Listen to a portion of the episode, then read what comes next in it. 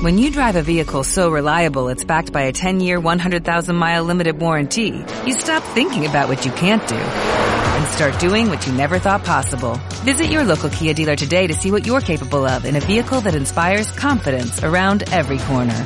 Kia, movement that inspires. Call 800-3334-KIA for details. Always drive safely. Limited inventory available. Warranties include 10-year 100,000-mile powertrain and 5-year 60,000-mile basic. Warranties are limited. See retailer for details. Muy buenas, mi nombre es Ivo Delgado, soy un crítico en serio, hoy es 3 de noviembre de 2020 y este es nuestro decimoctavo programa de cine. Recibe un abrazo desde lejos y arrancamos. He visto cosas que vosotros no creeríais. Cine en serio, con Ivo Delgado, Rocío Muñoz, Unai Gallego y Miguel Ángel Tomás.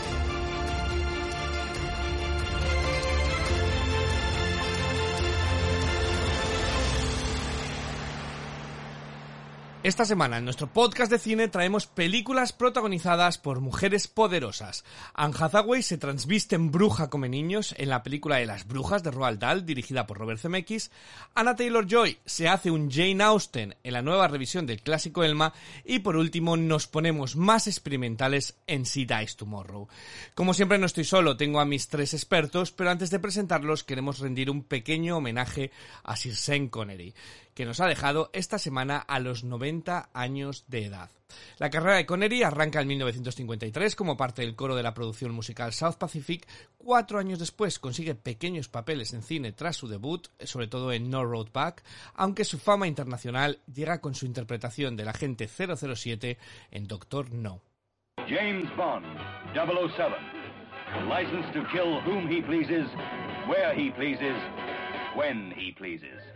Con él arranca una franquicia exitosa que continúa viva a día de hoy 37 años después de que Connery dejase expirar su licencia para matar. El único James Bond que ha ganado un Oscar, de hecho. Fue en 1987 con Los Intocables y se retiró hace 13 años tras la fallida La Liga de los Hombres Extraordinarios. Entre medias, pues ha sido James Bond, ha sido Robin Hood con Audrey Hepburn como Marian, ha sido el padre de los inmortales, ha estado en el asesinato de Lorien Spreads, ha trabajado con Hitchcock, el Marnie, y ha sido incluso el padre de Indiana Jones. Una carrera apasionante. Entonces les voy a preguntar un poquito a mis críticos alguna película de Connery que les haya gustado especialmente. Unai, que está en Toledo. Muy buenas, Unai. Hola Ivo, muy buenas, una semana más encantado de estar aquí. Y bueno, yo sobre todo la imagen de Sean Connery mmm, la tengo asociada a una de mis películas favoritas, que es Indiana Jones y la Última Cruzada. Ajá como ese maravilloso papel de padre de Indiana Jones y sobre todo yo lo re, cada vez que me viene a la mente eh, a este actor me viene esa imagen de él en la película y, y aunque no fue digamos una película muy alabada a mí me, me, me entretuvo en la, la, Liga de los Hombres Extraordinarios Ajá. Sí que es cierto que, bueno, Sean Connery se acabó interpretando un poco a sí mismo en sus últimos papeles. Ya parecía que estaba haciendo de Sean Connery en todas las películas, lo cual ya es bastante también. Eh, Miguel Ángel, eh, Cartagena, muy buenas. Hola, buenas. Pues yo también, la verdad, igual que Unai, sobre todo me viene el recuerdo suyo como padre de, de Indiana Jones y el homenaje bonito, sobre todo ahora que, ha fallecido, que tiene en Indiana Jones y la clavera de cristal, en la que el personaje ya ha fallecido y le hacen un pequeño guiño al principio que creo que ahora que el actor también ha fallecido eh, va a quedar más, más emocionante que, que, cuando salió la película en su momento. La verdad, creo que queda como un pequeño homenaje para la posteridad. Ajá. Y en Madrid tenemos a Rocío. Rocío, muy buenas. Hola, buenas tardes. ¿Con una película de Sin Connery con la que te quedas alguna imagen? A ver, yo creo que, que, habéis mencionado mucho Indiana Jones, pero sin lugar a dudas su interpretación de James Bond eh, marcó un antes y un después en, en, el cine y en general en toda la trayectoria del agente 007. Yo creo que fue, bueno, se convirtió en un galán que, marcó incluso tendencia en, los hombres, en la vida real, en, su forma de vestir, en cómo querían andar, en esas poses de galán, ¿no? Entonces yo creo que, que es una de las cosas más eh, destacadas de la, de la carrera de Sean Connery, que sí que, bueno, pues ya llevaba retirado bastantes años, pero aún así seguía siendo uno de los grandes nombres del cine y sin lugar a dudas yo creo que, que uno de los pocos de una estirpe de una generación que, que, que, aún permanecían con vida. Entonces, bueno, pues es una, es una lástima. El cine se queda un poquito más cojo, pero siempre nos van a quedar toda esa lista de películas que has nombrado tú y otras tantas más para, para recordarle. Eh, yo voy a recomendaros una, por si acaso no la habéis visto, eh, El hombre que pudo reinar, de John Huston. Absoluto peliculón de aventuras eh, en la que está genial, tanto él como Michael Caine, una película de aventuras en el Himalaya, en la India. una de esas películas de media tarde que podéis ver, un clasicazo alucinante. Como digo, ese sería para mí mi, película favorita de Sean Connery, El hombre que pudo reinar. junto con, por supuesto, Indiana Jones, 007, la que he dicho de Robin y Marian, es una película preciosa muy crepuscular. Eh, entonces hay mucho, hay mucho donde coger y bueno, pues siempre van a quedarnos sus películas. Así que ahí va nuestro, nuestro homenaje a Sean Connery. Pero eh, no solo de él vivimos, no solo de Sean Connery vive el cine y tenemos muchas más cosas que contaros.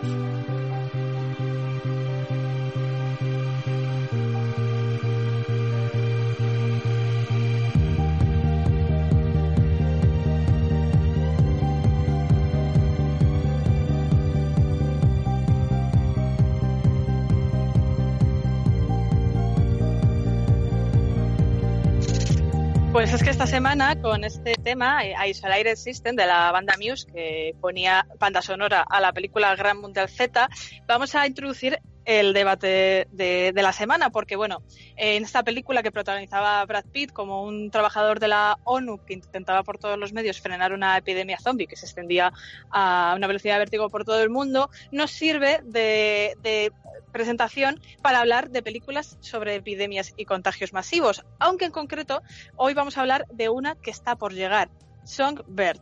Esta semana se lanzaba el tráiler de la nueva producción de Michael Bay inspirada en la pandemia del coronavirus.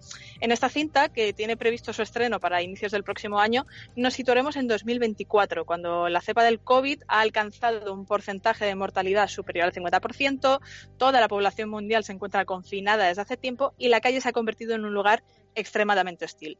En medio de todo esto, conoceremos a Nico, uno de los pocos humanos inmune al virus, y a su novia Sara, que se enfrenta al desahucio de su casa tras encontrarse un infectado entre sus vecinos. La película, en palabras de su director, es un Romeo y Julieta en tiempos de coronavirus. Y claro, la polémica no ha tardado en saltar. Eh, ante lo inoportuno de plantear un futuro inmediato tremendamente desolador y peligroso como si no fuera ya suficiente lo que estamos viviendo, se suma la romantización de una situación que está dejando aún hoy, por desgracia, miles de fallecidos en todo el planeta cada día. Y además, pues si esto fuera poco, el timing también da una cierta sensación de insensibilidad o incluso oportunismo, porque justo fueron a estrenar el tráiler en la semana donde media Europa está volviendo a confinamientos eh, estrictos porque la segunda ola nos está azotando con fuerza. Entonces, eh, chicos, yo hoy os tengo que preguntar, eh, ¿Os sumáis a estas críticas? ¿Creéis que está totalmente fuera de lugar la producción y el estreno de esta película? ¿O por otra parte mm, pensáis que este Songbird está siendo víctima de mm, quejas sistemáticas de usuarios de redes sociales? Ajá. Eh, Unai, ¿qué te parece? A ver, mm, bueno, primero, curiosamente, trajimos la semana pasada una película que toca el tema del coronavirus, que es la de la segunda parte de Bora. Ajá. Aquí un poco quería también tocarlo. Sí. Y a ver, a ver, muchas veces yo lo que digo, o sea, mm, la ficción y demás no deja de ser un reflejo muchas veces de, la sociedad y en general de todo lo, mm, digamos, todo lo que va sucediendo en el mundo día a día.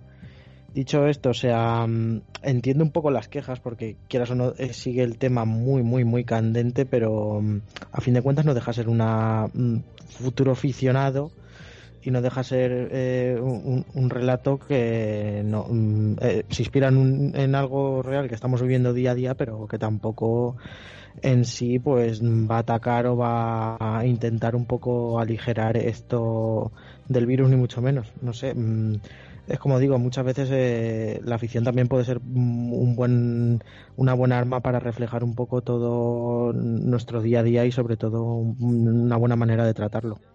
Ajá. Miguel Ángel, ¿qué te parece a ti? Yo estoy en buena parte de acuerdo con Unai. Creo que eh, la ficción tarde o temprano iba a tener que abordar el tema del COVID. Bueno, ya, como ha dicho el bien, ya lo ha hecho, ya lo hemos visto, lo hablamos la semana pasada con Borat 2, pero es verdad que tarde o temprano iban a afrontarlo desde diversos frentes. Quizá, lo primero que voy a decir es que quizá el timing haya sido inapropiado y lo hayan hecho intencionadamente o no.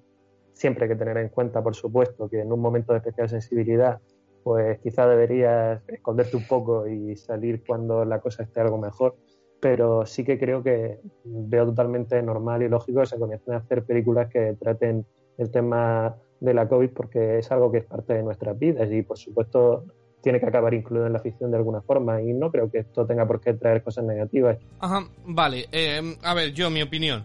Eh, yo creo que no es el qué, sino a veces es el cómo, ¿vale? Eh, ¿Se puede tratar el coronavirus? Sí, por supuesto. Se puede... Pero hay que, hay que entender en qué tiempo lo lanzas, tu producto, y cómo lo tratas. Es decir, creo que Borat lo trataba de una manera paródica pero respetuosa, es decir, y, creo que eso, eso, está bien, o yo he visto el especial de, South Park que también lo hacen así, es paródico la situación, pero con mucha malasaña, pero, pero respetuoso. Entonces, em, mientras no tenga la sensación, y a ver si me sé explicar, de que están intentando hacer caja a base de la desgracia, es decir, em, que no se trata de, ah, mira, hay un coronavirus, la gente está con miedo, vamos a hacer una película de miedo sobre el coronavirus para eh, gracias a eso sacarnos un guion rápido, hacer una chapuza, pero da igual, vamos a hacer dinero porque la gente está con, con esto en la cabeza, ¿no? Entonces, mientras yo no tenga esa sensación, me parece, me parece bien. Luego está em, hasta qué punto es ético todo ello, ¿no? Hasta qué punto, cuánto, pero cuánto tiempo hay que dejar, ¿no? Es decir, podemos ver ahora una película sobre el atentado de las Torres Gemelas y no sentirnos tan emocionalmente dolidos con ello como eh, si la hubieran estrenado el, el, mes siguiente, ¿no? De todo ello. Entonces, ¿hasta qué punto y cómo vas a tratar el tema eh, para que no sea, eh, pues lo que digo, que no, no, tengas esa sensación que estás haciendo eh, caja a base de, desgracias, ¿no? A base de, sangre de, gente y de, sufrimiento. Entonces, eh, yo siempre pongo un punto de un punto de exclamación. Siempre me gusta ver lo que se hace para luego criticarlo, no criticar la idea de hacer algo eh, relacionado con el coronavirus.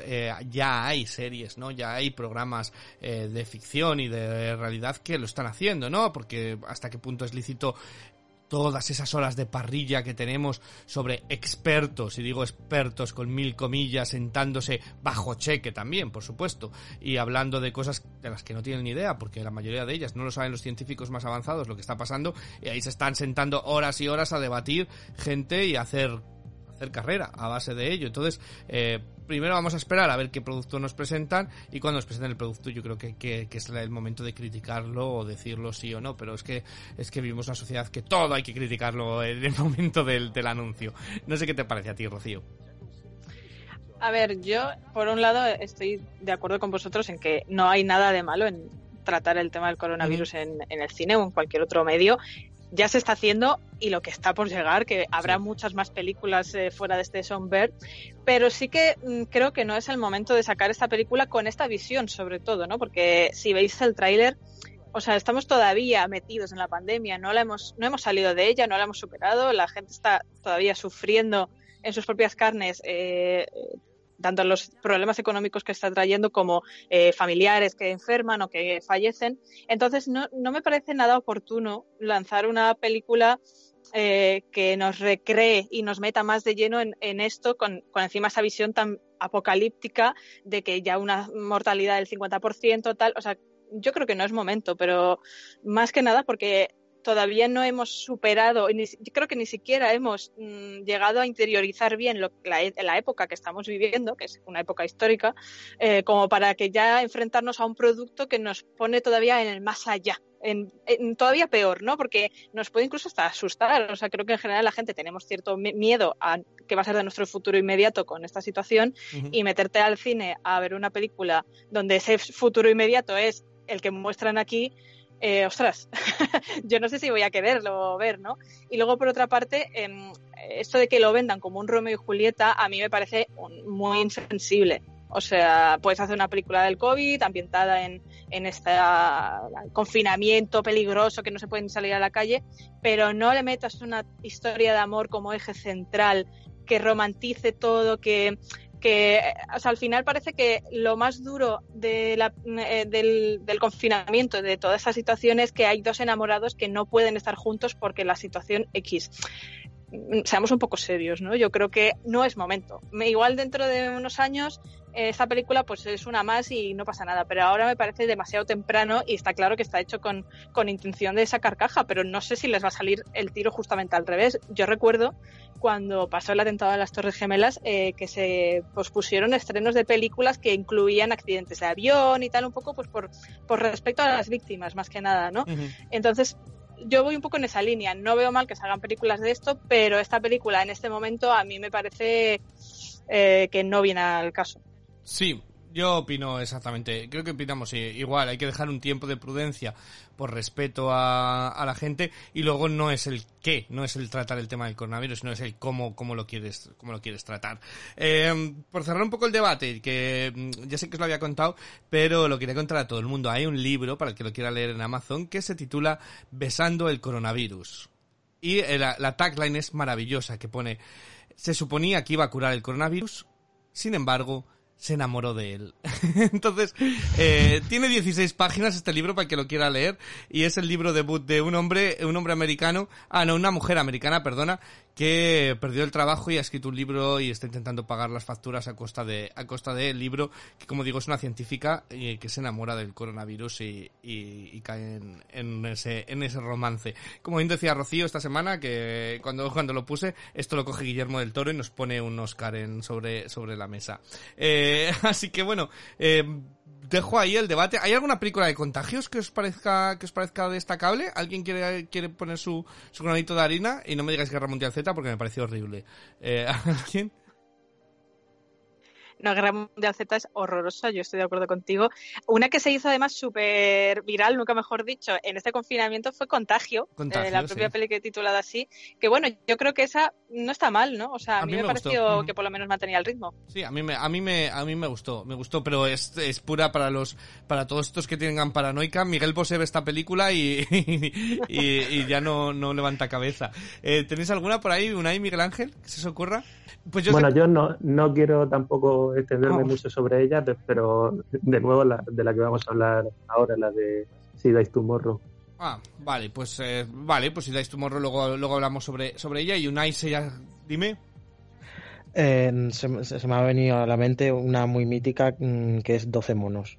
se me acaba de venir a la mente ahora mismo y muy, muy buena la verdad. También. Muy recomendable. También, mira, otra que a mí me gustó en su día eh, fue Ceguera, eh, la película que adapta el ensayo sobre la ceguera de Saramago, eh, protagonizada por Julian Moore y Mark Ruffalo. Esa película también estaba, estaba interesante, aunque creo que Contagio es la película, la película más llamativa de, las que hemos de las que hemos dicho. Pero bueno antes de ponernos a hablar más de los estrenos y demás os quiero preguntar las vuestras curiosas curiosidades. A ver quién quién tiene. Rocío cuál es tu curiosa curiosidad esta semana pues mira, yo un poco por mantenernos en la actualidad os traigo una curiosidad de Sean Connery, eh, porque no sé si sabíais que, el actor dejó escapar ni más ni menos que 445 millones de dólares al rechazar el papel de Gandalf en El Señor de los Anillos. ¿Onda?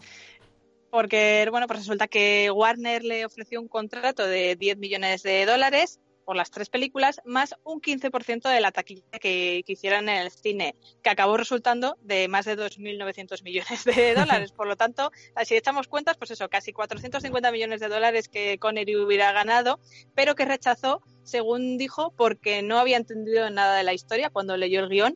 Y además, eh, en esa etapa, pues tenía entre manos el proyecto de la Liga de los Hombres Extraordinarios, que al final aceptó y que, curiosamente, como ya habéis mencionado antes, acabó siendo su última película. Sí, eh, además la de la Liga de los Hombres Extraordinarios estaba pensada, ideada para ser una, una saga con secuelas y demás, lo único es que no, no llegó a un puerto. Pues casi nada, eh, perder 445 millones de dólares, a mí todavía no me ha pasado. A mí me pasa a veces cuando pierdo... Eh, cuando lavo unos pantalones y veo 10 euros y me en los pantalones me tiro de los pelos, imagínate 445 millones. Eh, vale, pues curiosa. Eh, Unai. Pues yo me retrotraigo un poco más atrás en el tiempo con la famosísima película de Alfred Hitchcock Psicosis y traigo una cosa bastante curiosa y es que Psicosis, aparte de que es un hito del cine del terror y demás, fue la primera película en la historia en mostrar un retrete en pantalla. Y ya no solo eso, sino que además fue la, mm, primera película en también en mostrar un sonido de cisterna del, del retrete. O sea que mm, aquí os dejo esta curiosidad que ya no solo marcó un hito en, en temas de terror, sino también en temas de baños. Jolines, pues eh, casi nada, media filmografía de Almodóvar está, está centrada a través del, a través del retrete también, o sea que, ahora, pues mira, no, no lo sabía, no lo sabía yo, fíjate. Eh, Miguel Ángel, ¿tienes alguna? Sí, yo traigo una sobre la Noche de los, de los Muertos Vivientes, la película de George A. Romero. Ajá. Que, bueno, por la que muchos consideran de las primeras películas que hablaron de los zombies tal como los conocemos hoy día. Eh, el propio George Romero ha dicho varias veces que él no la ideó como una película de zombies, que eh, para él era una película de vampiros. De hecho, se basó en Soy leyenda para crear el guion. Y bueno, es que también los zombies no tenían mucha popularidad en esa época y todas las películas que se habían hecho hasta ese momento eran de eh, muy distintas a lo que conocemos ahora como una película de zombies. Eran eh, tenían metido un rollo como vudú, que a base de maldiciones de tribus caribeñas y tal, era de donde se convertía un ser humano en un zombie, pero no tenía nada que ver con lo que estamos viendo hasta ahora de lo que son los zombies. Así que la película esta es una película de vampiros, en realidad una de las primeras películas de zombies tal como lo consideramos ahora. Ajá, ah, pues mira, eh, Curioso, eh, no lo sabía. Pues eh, creo que me voy a quedar con la de Unai hoy, eh, porque me ha parecido súper original. Nunca me habría imaginado que, la película de Psicosis era la primera de en, en retratar un inodoro, así que enhorabuena, Unai. Hola, aplausos. bueno, pues venga, voy a empezar contigo, Unai. Eh, entonces, eh, antes de ponernos con los estrenos de la semana, ¿qué has estado viendo tú esta, esta semana, Unai? Vi así un poco por encima, por destacar, he visto bastante cine. Vi sobre todo para Halloween por primera vez eh, Ocus Pocus, que es bastante entretenida. La verdad es esta típica película de Halloween que nunca había visto y bastante bien. También vi el remake de Viernes 13, que bueno, el guion, digamos, deja un poco que desear. Mm, hay similitudes con películas mm, para adultos en el guion, en el sentido de diálogos, no voy a decir más. Pero lo que quería destacar sobre todo es que mm, estuve en el cine ayer viendo lo nuevo de Almodóvar, el mediometraje, cortometraje, como queréis llamarlo, que es La voz humana. Sí que es la primera colaboración de Almodóvar con, un, con una actriz extranjera, o con un reparto extranjero, en este caso Tilda Swinton, que se nota que tenía ganas de trabajar mm, con Almodóvar porque está entregada en, este, en, esta pieza, la verdad. Y mm, está basada en una obra de teatro de Jan Coteo. Y bueno, mm, básicamente lo que te muestra es una mujer que le ha abandonado su examante eh, por irse con otra mujer y bueno, mm, un poco como va viviendo el duelo y demás, es mm, básicamente Tilda Swinton la película entera. Es un, muy, muy teatral porque es básicamente ya muy monologueando mm, y tal. Tiene algunas similitudes con Dolor y Gloria en el sentido, por ejemplo, te, te citan y te, te dicen que es como una actriz o modelo el personaje de Tilda Swinton, también un poco en estética. El piso recuerda muchísimo también a la casa de, de Antonio Banderas en Dolor y Gloria. Y un poco un poco bastante te retrata los miedos y las inseguridades que te suele retratar eh, el autor sobre relaciones y demás. Me, ha sorprendido una cosa, mm, que aunque lo haya visto ya en, otra, en otras películas y demás, un poco Mm, cómo te retrata el escenario, el recurso que utiliza Almodóvar, que dentro de su cine es algo que no había visto yo y me pareció, me pareció curioso, la verdad. Y es bastante recomendable, la verdad. O sea, mm, en los cines que queden abiertos a, día de hoy aquí en España, si podéis ir a echarle un ojo, está bastante bien. Yo tengo, una, tengo unas preguntas, ¿vale? Porque yo no, no la he pedido ver. Eh, lo primero, si merece la pena verla y creo que me has respondido que sí, ¿no? Que está, que está bien. Sí. Vale, y la, otra, ¿cuánto cuesta la entrada? ¿Cuesta lo mismo que una entrada normal de cine? Porque claro, es como media película. No, no, me, costó más barata. o sea, a ah, mí de normal me suele costar 5.50, me costó 3 euros para ver eh, eh, eh, este, este, pase. Vale, vale. No, eran dudas que tenía yo en mi mente, si te cobraban la entrada entera o cómo, cómo lo iban a hacer, porque claro, es un mediometraje, entonces es, difícil de, de, valorar. Vale, pues la voy a apuntar. ¿Tú le ves con opciones de Oscar? A ver, dura media hora. No sé eh, los estándares hasta dónde entran los de cortometraje, hasta cuánto tiempo de duración.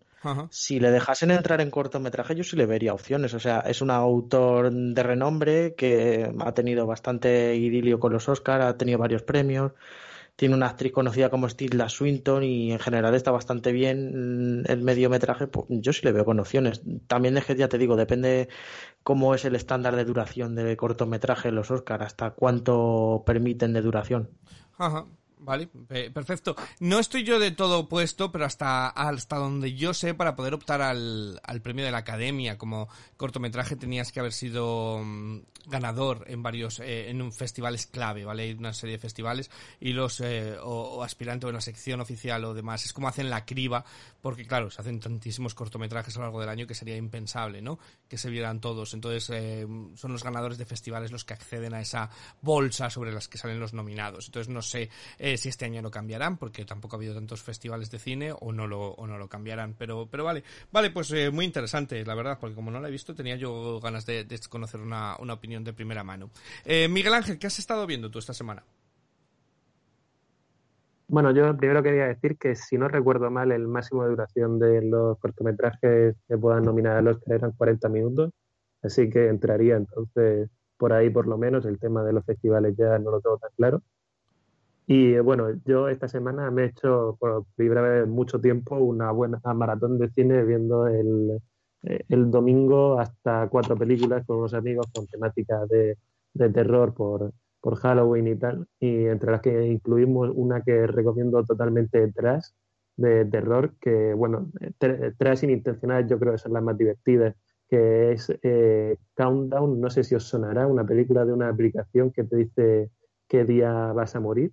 Bueno, bueno es tremendamente divertida, creo yo, si, si te la tomas con humor, porque eh, todas las situaciones que se dan son totalmente ridículas. Sale una especie de demonio y, un cura muy extraño. Es, es, todo muy, muy divertido, la verdad. Yo, me pasé realmente bien viéndola. De hecho, la había visto este verano y la propuse para volver a verla en Halloween. Creo que era muy apropiada.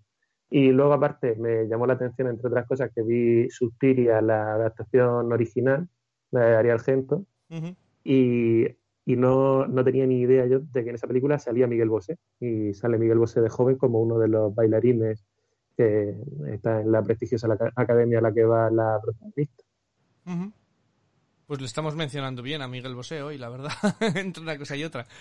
Eh, pues no, no la he visto yo, la de Darío Argento, tampoco, tampoco he visto el remake. O sea, que a mí me pareció brillante, la verdad. Eh, creo que es muy buena. La original, la, el remake no la he visto tampoco.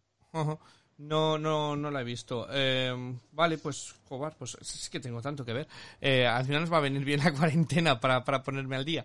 Eh, Rocío, ¿qué has estado viendo esta semana? Pues yo he seguido sacando películas del cajón de la vergüenza y además es que estas de las que más vergüenza me daba porque todo el mundo me habéis hablado de ella ya. En especial, tengo que decirlo porque es que lo tengo que decir, una amiga mía que se llama Lucía, que es su película favorita y casi me mata cuando le dije que no la había visto, pero ya está, ya lo he solucionado. Ya he visto Mamma Mía. Ah, Mamma Mía, vale. y oye, que, espera, espera, espera. A verla antes. Ah, te iba a decir la gran pregunta, ¿vas a seguir siendo amiga de Lucía o, después de verla? Sí, sí voy, a seguir siendo amiga, sí, sí, porque nos escucha además, le, mando un beso. La tendría que haber visto antes, porque me he pasado un rato súper divertido. O sea, hoy que estamos hablando tanto de contagios y todas estas cosas, yo metería a Mamma Mía en, en esa lista, pero solo porque los actores contagian tanto habérselo pasado tan bien rodando la película, o sea, es brutal, o sea, me, me, me contagiaban eh, esa, ese espíritu de fiesta, de diversión, me ha parecido una peli súper dinámica. Las canciones además están integradas de maravilla y, es que encima son temazos porque ABBA tiene una discografía que, eh, madre mía, es, una fantasía.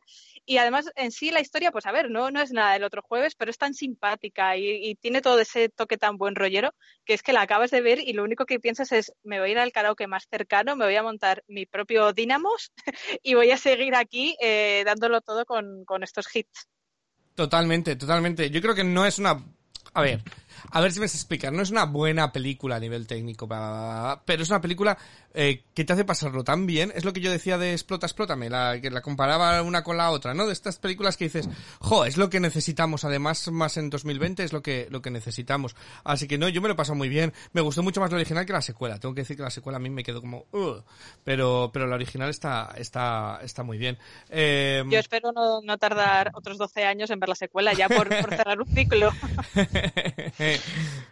Pues eh, yo he estado en el cine, eh, he aprovechado todo lo que he podido esta semana para ir al cine, porque como me los cierran ya en, en un día, pues he intentado ver todo. He visto Hocus Pocus también, que nos la han dado en, la, en pantalla grande, he visto algún clásico, pero he visto dos películas nuevas, ¿vale? Que todavía no se han estrenado en España eh, y, y, creo que son muy interesantes, que quiero rescatar. La primera es Saint Maud. Saint Maud es una película súper independiente británica de terror, eh, en la que una joven enfermera eh, tiene que quedarse al cuidado de una bailarina eh, que está enferma paliativa, es decir, cuidados últimos, y eh, entonces eh, ella tiene algo de fe por lo religioso. Su incapacidad para conectar con el mundo le hace todavía centrarse más y más y más en lo religioso hasta que se va perdiendo es eh, brillante, absolutamente brillante. Dura ochenta y pocos minutos, pero que se me pasó de esto que cuando acaba la película dices, pero si no llevo ni la mitad, ¿no? Y miras el reloj y dices, ah, no, que es, que es cierto. Y tiene algunas escenas más perturbadoras que he visto en mucho tiempo, ¿eh? De, mm, es, es un estudio del personaje, me recordó mucho a Repulsión de Polanski y demás. Ese, ese terror que no es terror, pero que se te mete dentro de la película y no puedes quitártela de, de la mente. Eh, me gustó mucho, es el mod. Y la otra eh, es un preestreno que se iba a estrenar la semana que viene de los cines en Inglaterra, pero que finalmente no se va a estrenar porque pues no va a haber cines.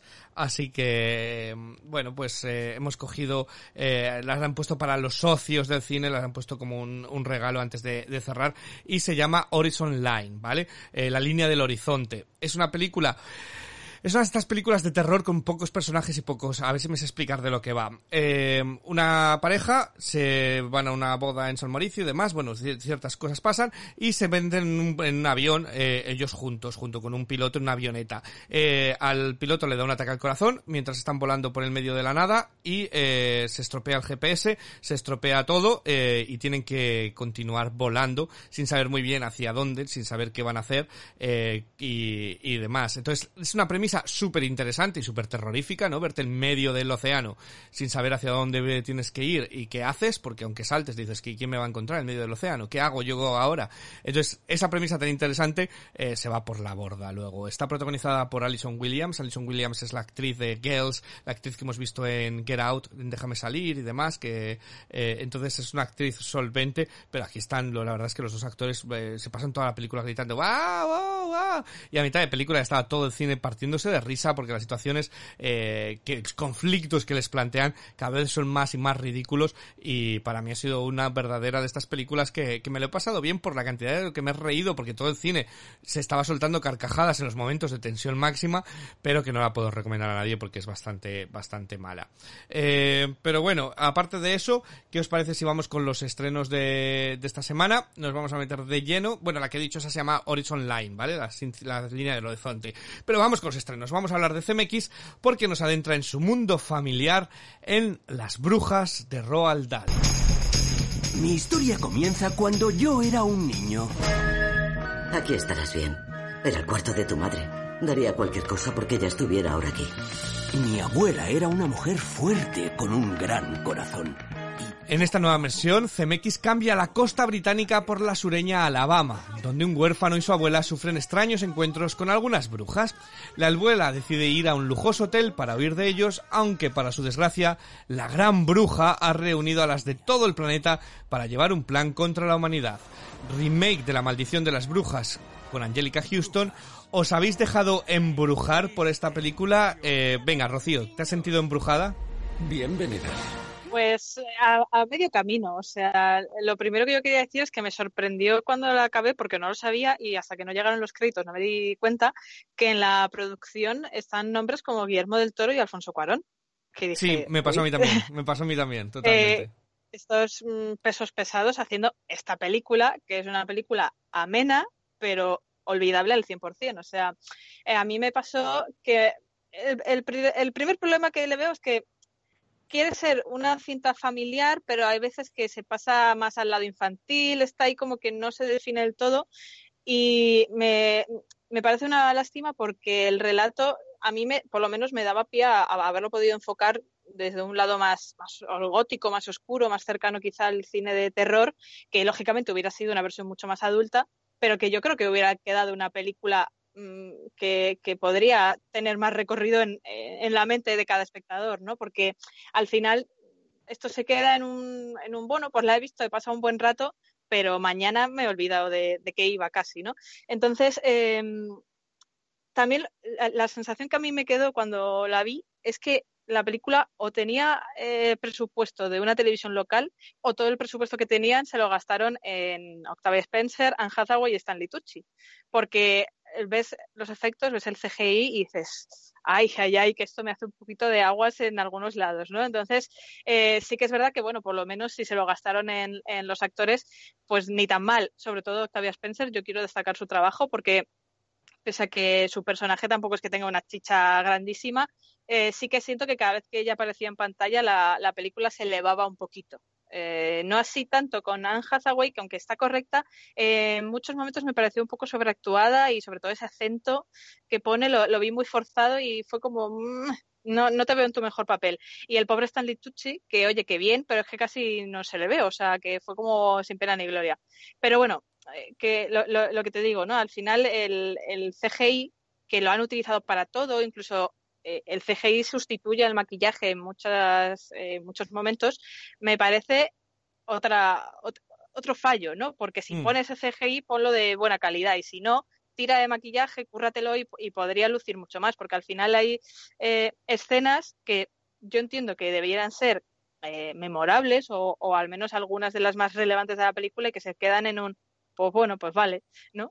y, y, parte de, de, eso también eh, me pasa sobre todo, hay, hay, una escena, la del comedor, que quien ha visto la película creo que sabéis cuál es, que esa escena tendría que ser la leche y se queda en, bueno, está bien, pero tendría que ser como la escena de la película y al final, mmm, sí, pero no. Y luego ya todo lo que es la trama en sí y tal, pues eh, me parece que es, es tan simplona, es eso, tan familiar, tan tal, que le, le, le, restan emoción, ¿no? Porque es muy predecible. No, no esperas que pase nada mm, durante toda la película que no tenga pinta de que vaya a pasar y es como todo muy fácil y tal. Entonces, eh, pues es, es, una, es una lástima porque podrían, tendrían jugo para sacar algo más. Pero, pero bueno, sí que me gusta que, por lo que he leído, porque yo no había visto la anterior adaptación, aquí CMX ha introducido un cambio en una de las cosas bastante relevantes además de la película y me gusta esta idea que ha plasmado. Mm, me parece que eso es un punto a favor. Pero por lo demás, pues nada, una, una peli entretenida para echar la tarde. Me, hubiera pegado casi más en una programación navideña que en una de Halloween, porque terror no da mucho. Eh, pero bueno, por lo demás, pues, pues está bien, se pasa el rato. Ajá. Eh, Miguel Ángel.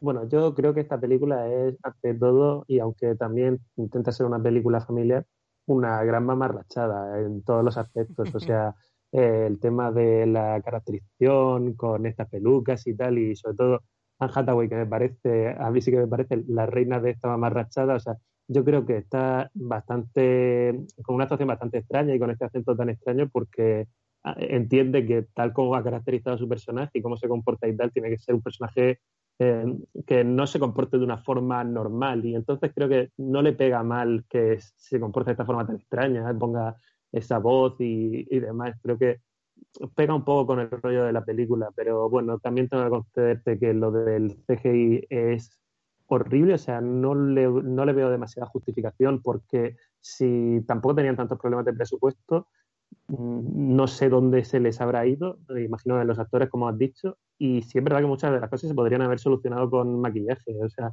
y en esos aspectos me parece un poco como una película como de otra época, entre que el CGI todavía no está demasiado logrado, es como si fuera un CGI más antiguo. Y algunos chistes y el rollo excesivamente infantil que parece que tiene, o con el tema de las brujas y tal, parece como si fuera una película que se ha hecho eh, hace 20 años para un público infantil. Eh, creo que a los niños de ahora no les no creo que les encaje especialmente bien una película así.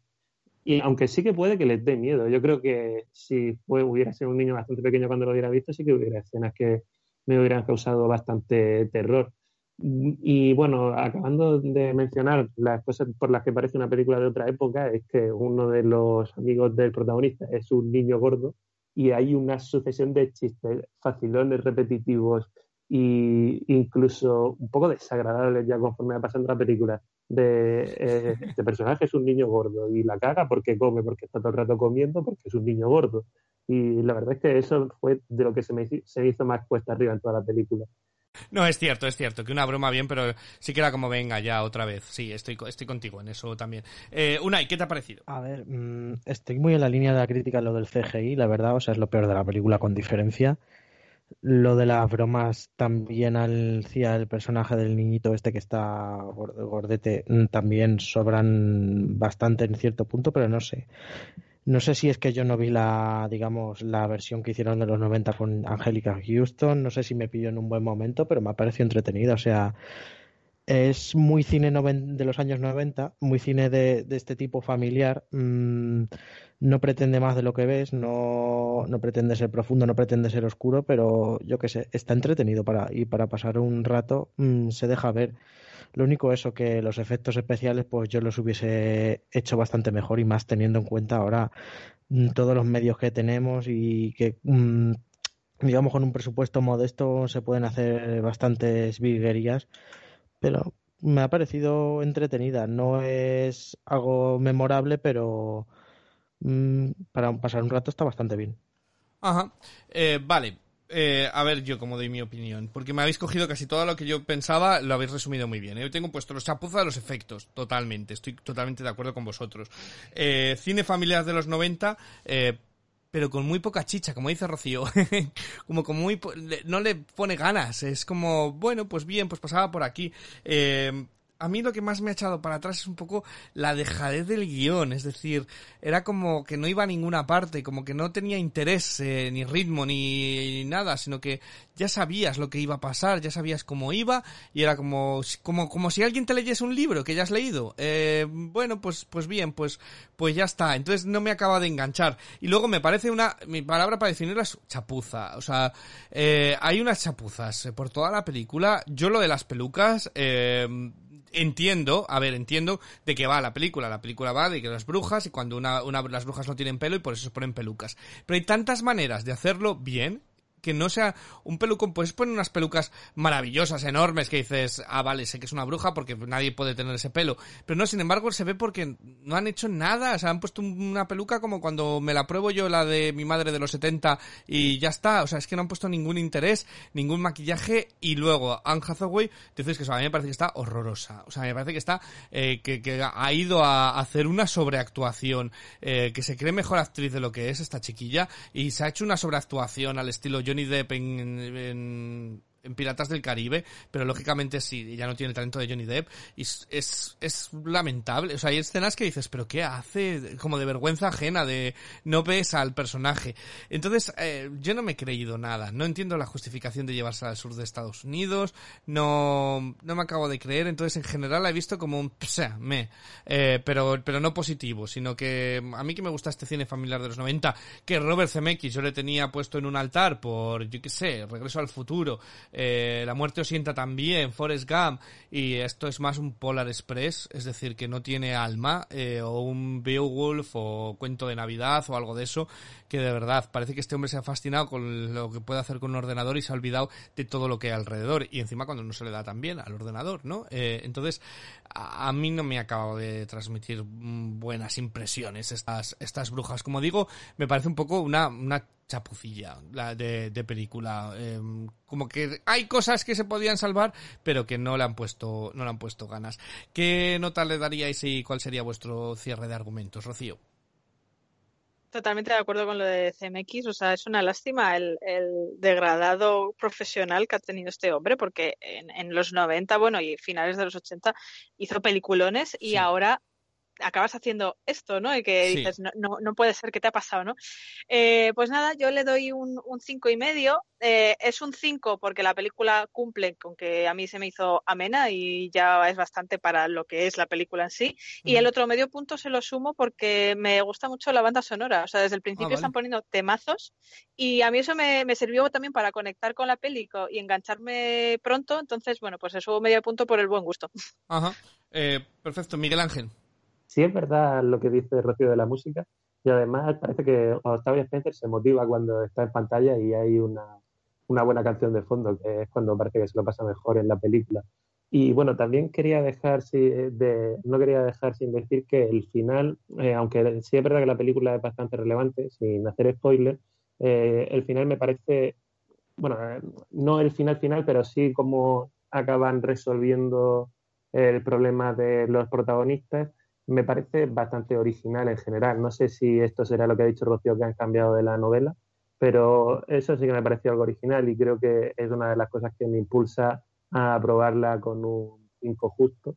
Y, bueno, a, ver si vosotros sois tan buenos con ella o no. Mire, eh, Por matizar, eh, sí que me refería a eso. Sí, ah, vale. Unai.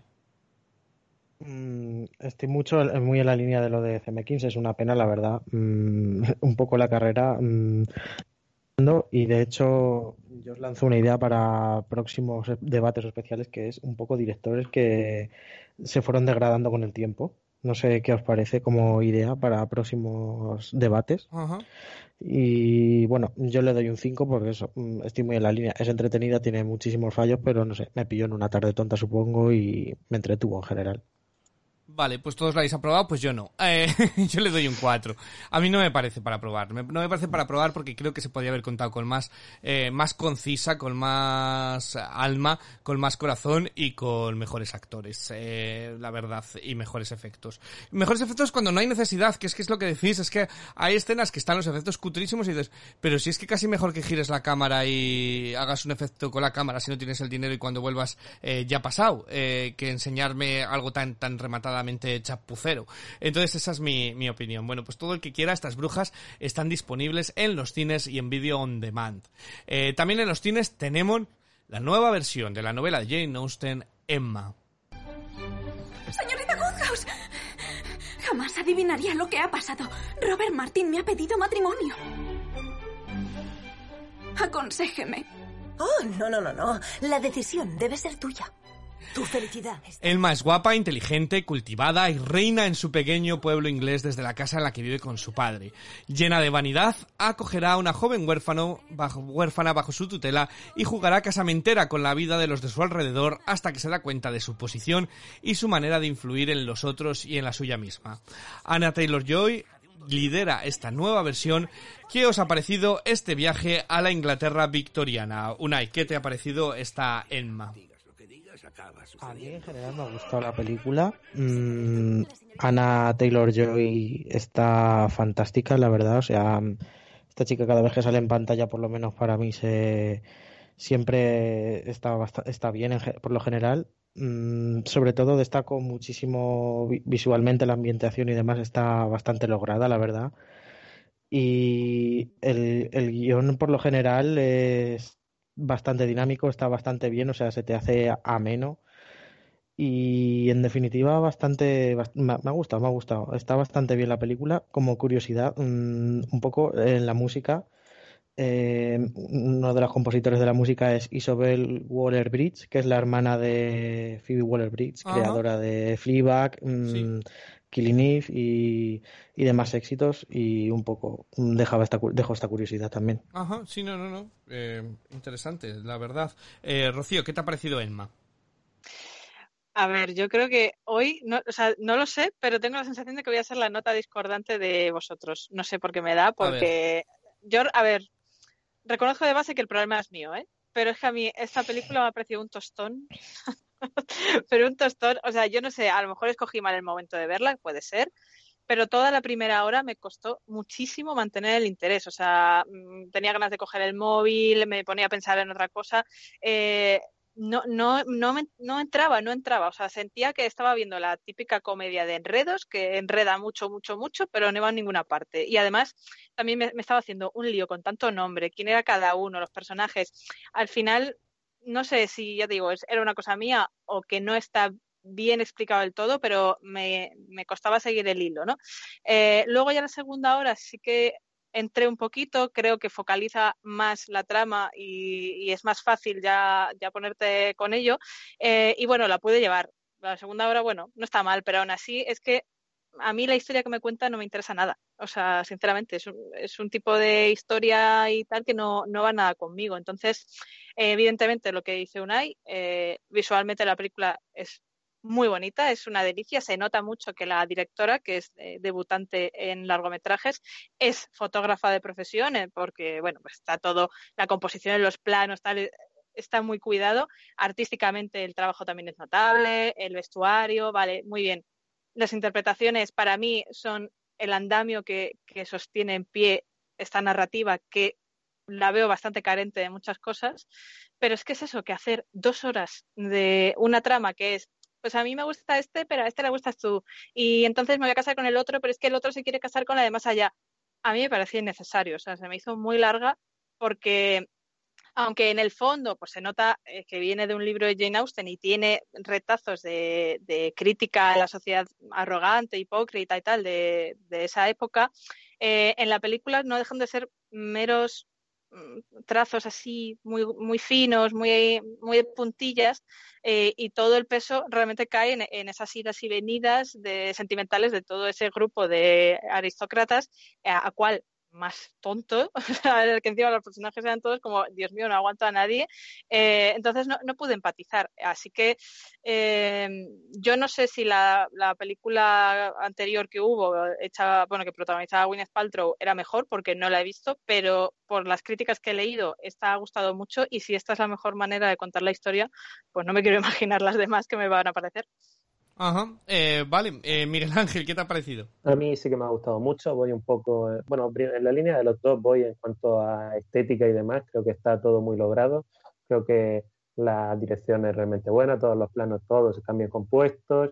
Luego, la, música me ha resultado bastante interesante porque en ciertos momentos es como música como de, como, de un dibujo animado para niños pequeños. Hace el, Mickey Mouse y este que llaman de hacer eh, efectos con cada movimiento en, en, los chistes más situacionales, más de movimiento y demás, que creo que, que queda bastante bien, queda bastante como juguetón y, al ser la película tan juguetona es lo que la levantó al principio para mí, porque a mí me pasó algo similar que de lo que le pasó a Rocío con la primera hora.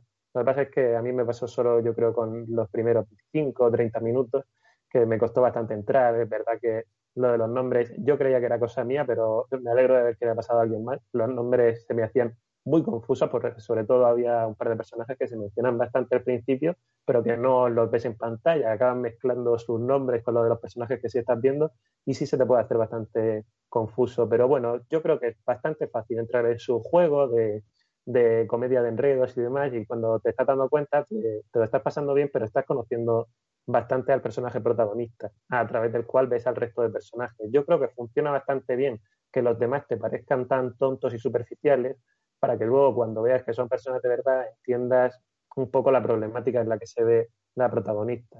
Las actuaciones están muy bien. Eh, me he empezado a apuntar nombres, pero tampoco quería apuntarme todos los nombres de todo el reparto, así que eso voy a destacar a Natalie y la protagonista, y a Bill Nike, que aunque no sale mucho, las escenas en las que sale me parecen todas, todas muy, muy divertidas.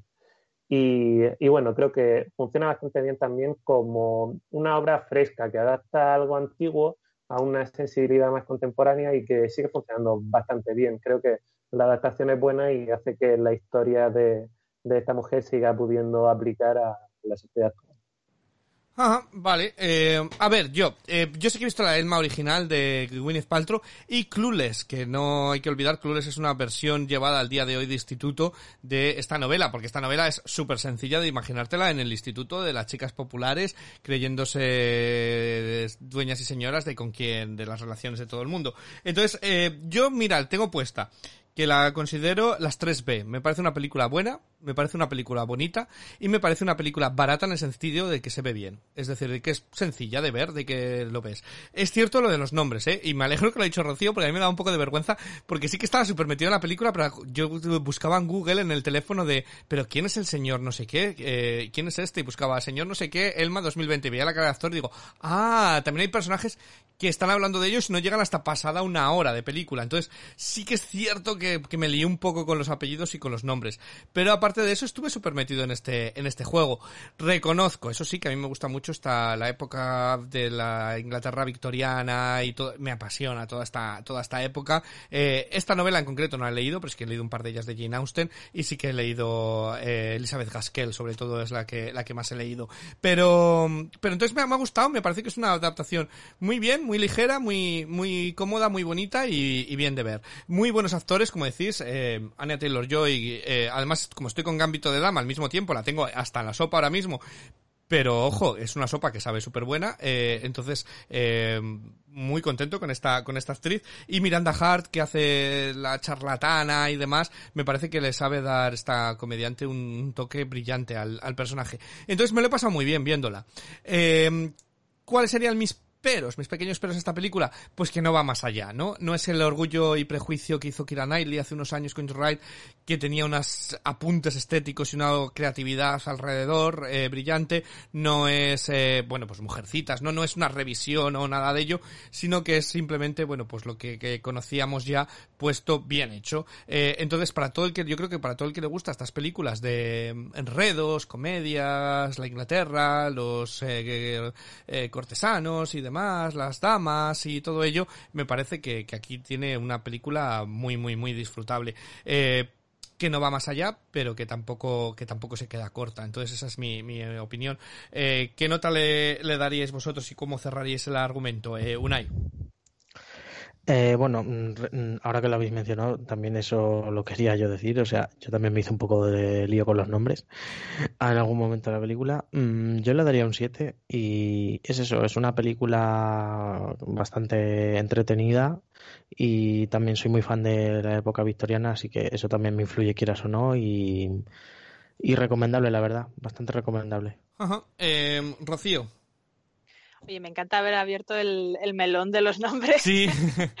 porque al final estamos todos de acuerdo. Yo creo que igual eh, puede ser ese el motivo de que yo no entrara nada en la primera hora, porque como no me estaba enterando, o sea, de quién hablan, igual ahí y la tendría que revisionar y subiría mi nota. Pero como mm, no tengo muchas ganas de verla de nuevo por ahora, la voy a dejar y soy benévola en un cuatro y medio. No la puedo aprobar porque me aburrió, pero aún así, pues todo lo que ya hemos mencionado, interpretaciones, estética, etcétera, está muy bien. Y, bueno, es cierto que también lo que he dicho, yo tengo un problema porque no me gustan las comedias de enredos y la época victoriana se me suele hacer un poco bola en general. Entonces se han juntado dos cosas que, que no van conmigo. Pero bueno, cuatro y medio y, a ver si a la próxima la subo un poco. Eh, Miguel Ángel aunque mi nota difiera mucho de la de Rocío, creo que la vamos a tener que utilizar en la mayoría de películas como punta de lanza para que diga estas cosas que nosotros no nos atrevemos a decir. Porque además yo también quiero reconocer que igual que Ivo también tuve que parar la película un par de veces y buscar en Google quién es este personaje del que están hablando porque no me estoy aclarando en absoluto. Pero bueno, por lo demás a mí sí que me ha parecido una película muy buena. Y sobre todo creo que donde sí que llega un poco más allá es que en el personaje protagonista, que al principio parece eh, muy perfecto, puede reconocer algo, yo por lo menos puedo reconocer algunos de mis fallos del día a día eh, en él. Entonces, creo que eso es lo que hace que para mí haya funcionado un poco mejor, que me haya hecho algo un poquito más personal, aunque no es una película para nada personal. Y, bueno, creo que por eso le doy un puntito más y le subo un ocho y medio, que le iba a dar un 8, así que me quedo con un ocho y medio. Ocho y medio. Vale, yo le doy un 7. Para mí es un 7 perfecto. Eh, la película. Eh, como decía, está muy bien y, está para pasar una, una, buena tarde, aunque no llega más allá de, lo que yo esperaba. Eh, sí que os recomiendo, si no la habéis visto, de verdad, es una fantasía de los 90. Eh, Clueless con Alicia Silverstone eh, y Brittany Murphy en ella. Toca todo igual, el mismo argumento de Elma, pero trasladada, como digo, a las eh, fuera de onda eh, y, es súper divertida esa película. Si no la habéis visto, es una película perfecta para, para una tarde que no quieres pensar demasiado, eh, la tenéis ahí. Pero bueno, volviendo a este Elma, pues eh, todo el que quiera, pues Elma está en todos los cines de España. Por último, vámonos también a los cines, aunque mucho más independientes y casi experimentales, en la película She Dies Tomorrow.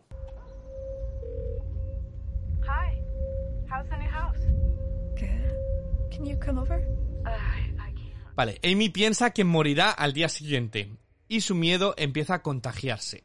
Todo el mundo empieza a pensar que va a morir al día siguiente. Película muy extraña y casi experimental.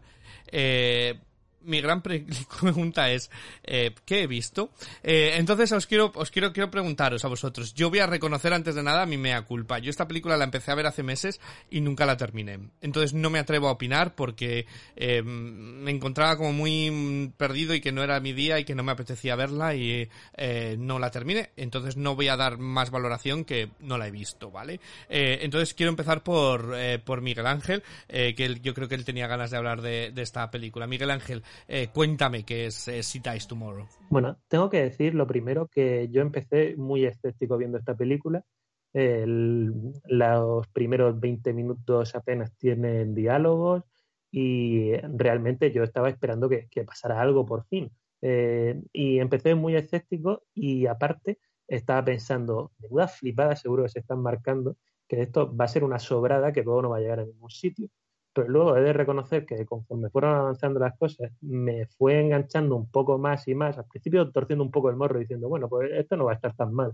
Y con el final que tiene, el grandísimo final que tiene, creo que me acabó de enganchar por completo. A mí me parece una muy buena película, aunque el principio se me hiciera un poco bola. Creo que eh, las actuaciones están muy bien, que son muy importantes porque la película da mucho peso a las actuaciones, tiene diálogos, la mayoría de diálogos son bastante cortos y, muchas veces, sobre todo con la protagonista eh, Caitlin Sale, tienes que eh, tiene que ella llevar un poco su personaje adelante porque sus conversaciones realmente son muy cortas y como con relativamente poco fundamento ella misma tiene que expresar casi todo lo que siente su personaje solo con sus expresiones. Creo que es una película muy personal, por supuesto, o entras en ella o es un total blue.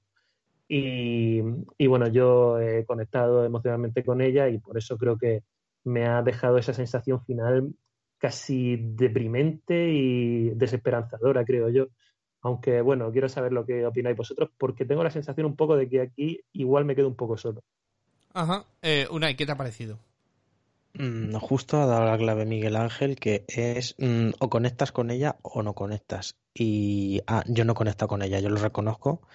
Es una película que en dirección mm, veo que está muy bien, o sea, la directora hace un trabajo soberbio, la verdad. La protagonista también e-, es, genial, pero no logro conectar. O sea, logro ver lo que me quiere transmitir, las emociones que me quiere transmitir, el mensaje que quiere hacer que llegar, pero no conecte con ella. Se me hizo cuesta arriba en algunos momentos y es eso. Yo reconociendo que todas sus virtudes, mm, reconozco que me costó bastante acabarla, la verdad. Ajá. Rocío. Pues mira, yo eh, para equilibrar para el otro lado otra vez la balanza, a mí mm, tengo un poco una sensación agridulce porque no puedo decir que sea una película maravillosa que recomendaría, pero en el fondo me gustó. Eh, a ver si me puedo explicar. Para empezar, mm, mi interpretación de la película es eh, que es una película que habla de ansiedad. Al final ya no es tanto contagio, tal, no sé qué, sino ansiedad. y en ese sentido, me parece que está maravillosamente reflejado en pantalla, ¿no? Porque eh, refleja esa parálisis que, sientes cuando la ansiedad se apodera de ti. O sea, aquí eh, el miedo que crees que, es, bueno, el miedo que te genera un peligro que crees que es real e inminente es el de mañana me muero, pero en la vida real puede ser simplemente el tengo que salir a la calle y sientes lo mismo, ¿no? Y entonces eh, está muy bien plasmado, se nota que por lo que he leído eh, la directora eh, refleja un caso personal, unas vivencias personales suyas. De hecho, por eso la protagonista, el personaje, se llama igual que ella, Amy. Eh, y entonces se ve perfectamente que sabe de lo que habla, sabe qué, siente alguien cuando tiene ansiedad. Y en ese sentido, mm, a mí me, ha gustado mucho. Eh, la atmósfera está súper bien lograda. está muy bien trabajada la película desde la dirección, como ya habéis dicho. Pero ¿cuál es el problema? El ritmo. O sea, esta película mm, te la hacen un corto y es un corto de altísimo nivel, porque la idea que plantea es muy interesante, porque la forma en la que está contada es muy interesante, pero lo que no tiene mucho sentido para mí es que una película cuya trama y cuyo contenido se plantea ya solo en la sinopsis, luego en, en pantalla tarde media hora en salir a la luz. Es que tarda media hora de película hasta que ya entiendes que no, es que creo que voy a morir mañana y se empieza a contagiar, que es la sinopsis.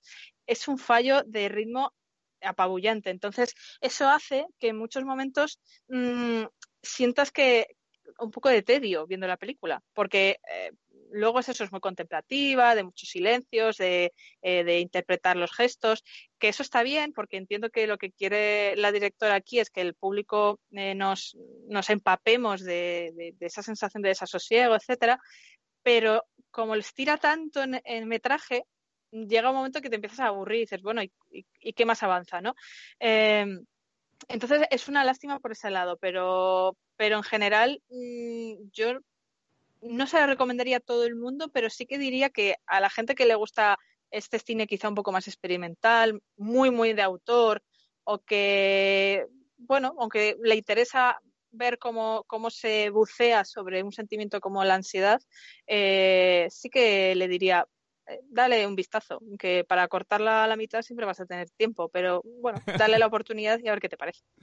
Eh, para cortarla a la mitad es lo que hice yo. Bueno, no, yo no llegué a la mitad, o sea, por eso tengo que recomendar hacer que me quedé en esa primera media hora que decís que no pasa nada y yo era como, ¿qué estoy viendo? ¿Qué Ivo, quita, anda, ponte algo más normal. Eh, claro, yo no sabía que se iba a estrenar en sanas y demás, sino que vi la película on demand y, y, por eso decidí, decidí darle al play. Eh, ¿Qué nota le daríais? Aunque eh, creo que estáis bastante, em, incluso vosotros con vosotros mismos, eh, debatiendo si qué es. Eh, Miguel Ángel, ¿qué nota le daríais? Bueno, yo no quiero alargarme, pero sí que quiero comentar un par de cosas sobre lo que habéis dicho. Sí que creo que los primeros 25 minutos te matan totalmente como empieza la película, porque empieza la película yo por lo menos la empecé muy impaciente y un poco desesperado después de lo que habíamos visto pero me gustaría darle una revisión para ver si realmente aporta algo eso que intentan hacer en estos primeros minutos, sobre todo eh, únicamente por los gestos de la actriz principal, que es prácticamente lo único de lo que dispone es esos primeros, ese primer tercio de película. Y luego, es que es casi un tercio de película. Y luego ha comentado Rocío que la película refleja muy bien el sentimiento de la ansiedad. Yo creo que esto es una de las cosas que hace que sea bastante personal, que quizá eh, si no has tenido esta sensación o la has tenido de forma distinta, eh, la película puede conectar nada contigo y parecerte una auténtica basura. yo entendería que alguien esta película la viera y le diera un cero. Eh, así que, de nuevo, yo, por ejemplo, Emma, sí que creo que le recomendaría abiertamente a mucha gente, pero esta película, en cambio, se me había ocurrido al acabar de verla una persona a quien decirle que se la tenía que ver. Eso sí, a esa persona le, le dije que se la tenía que ver sí o sí, pero eh, creo que es una película mucho más personal y que no puede funcionar igual de bien para todo el mundo, por motivos obvios, vaya. Y aparte del tema de la ansiedad, me da la sensación de que también está algo tocado aquí el tema del, del suicidio por contagio, que es esto que se habló, por ejemplo, cuando salió 13 razones de que a veces exponer en público el suicidio y a quien se suicida, eh, exponer su vida como si fuera la de alguien cercano a ti te puede animar a pensar en esa idea. Eh, e, es un tema que en psicología se, creo que se ha explorado un poco, pero todavía está bajo debate y me parece que es un tema que también está de alguna forma presente en la película. Pero bueno, sin querer extenderme mal, yo creo que la película funciona para mí realmente bien y por eso voy a darle un 8. No, no me siento capaz de darle más, pero tampoco me siento capaz de darle menos. Ajá, Unai. ¿Qué nota le darías? Yo estoy debatiéndolo conmigo mismo porque, por un lado, a ver, es eso, me costó. No llegué a entrar, o sea, entré pero en algunas partes, pero no entré.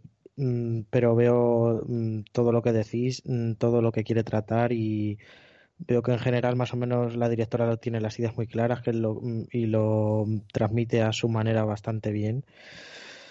Estoy debatiendo entre el 4 y medio y el 5, por, por eso mismo, porque mm, veo que no es un cascarón vacío como tal, pero no llegué yo a entrar en, en la película del todo, o sea que por ahí ando más o menos. Vale. Eh, Rocío. Yo también tengo el sentimiento encontrado porque es una película que sí que necesitaría ver otra vez para, ya sabiendo bien a lo que me enfrento en ritmos y tiempos y tal, eh, reposarla bien y, analizarla bien. Al hilo de lo que decía Miguel Ángel de que a lo mejor también un revisionado te hacía encontrarle sentido a esa primera media hora, tengo que decir que la, primera escena de la película que parece que presenta una trama que en realidad luego es el contagio del me voy a morir mañana, eh, es muy más importante de lo que parece porque enlaza por completo con cosas que aparecen más avanzada la película. O sea que sí que puede ser que ese revisionado te haga conectarlo todo mejor y, entenderla de esa manera. Y mm, se me había olvidado mencionar antes que me ha parecido muy curioso ver que en muchas críticas esta película está catalogada como comedia negra, porque yo no veo nada cómico e, en ella. Mm, más allá, si puedo encontrar algo cómico, es que en la vez 70 que sonó el Requiem de Mozart, yo también me quería morir y me contagió un poco el, el síntoma, pero por lo demás, yo no, veo nada cómico y me sorprende mucho que en algunas críticas la, encuadren aquí. Pero bueno, dicho todo esto, como tengo cierta fascinación por películas raras que me resultan difíciles de clasificar, eh, la dejo en un 6 con pendiente de revisión porque creo que en la segunda va a subir bastante. Vale, vale, pues, pues me habéis entrado interés, por lo menos interés en, en verla y en, ver hacia dónde hacia dónde iría yo, si para un lado o por otro. Me gusta mucho que Miguel Ángel dice, yo solo se recomendaría a una persona la película. Y le ha decirse a uno que me llevo fatal con él y que como venganza. No, entiendo lo que quiere decir, entiendo lo, entiendo lo que quieres decir, Miguel Ángel, que hay que hay películas que son para todo el mundo y otras películas que sabes que hay gente que las va a aborrecer eh, de, de, primeras, entonces son más complicadas. Entonces, bueno, pues todo el que tenga curiosidad por un cine más eh, arriesgado, podríamos decir, o diferente, pues Dice Tomorrow también está en los cines de todo el país.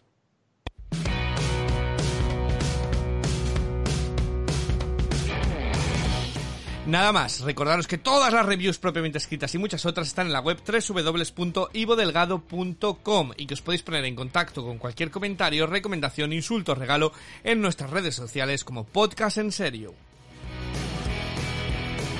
Y también en el podcast si suscribís tendréis muchas más cosas, incluido, bueno, pues esta semana cuando he ido al cine y os cuento qué me ha parecido la película y demás, y más especiales que tenemos pensados eh, para todos vosotros. Eh, darle las gracias a mis críticos en serio que están por, por ahí repartidos, tanto a Rocío como a Unai, como a Miguel Ángel, y nada más. Recuerda, sé tan feliz como te dé la gana.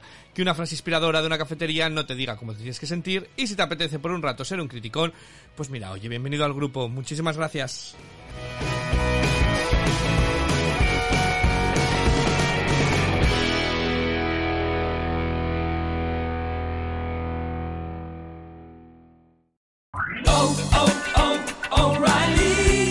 ¿Necesitas ayuda? En O'Reilly Auto Parts te ayudamos. ¿Necesitas algún consejo? Te aconsejamos. Nuestros profesionales en autopartes están siempre disponibles para ayudarte a encontrar lo que necesites. Excelente servicio al cliente es solo una de las ventajas que ofrece O'Reilly Auto Parts. Los profesionales en autopartes. Oh, oh, oh, O'Reilly Auto Parts.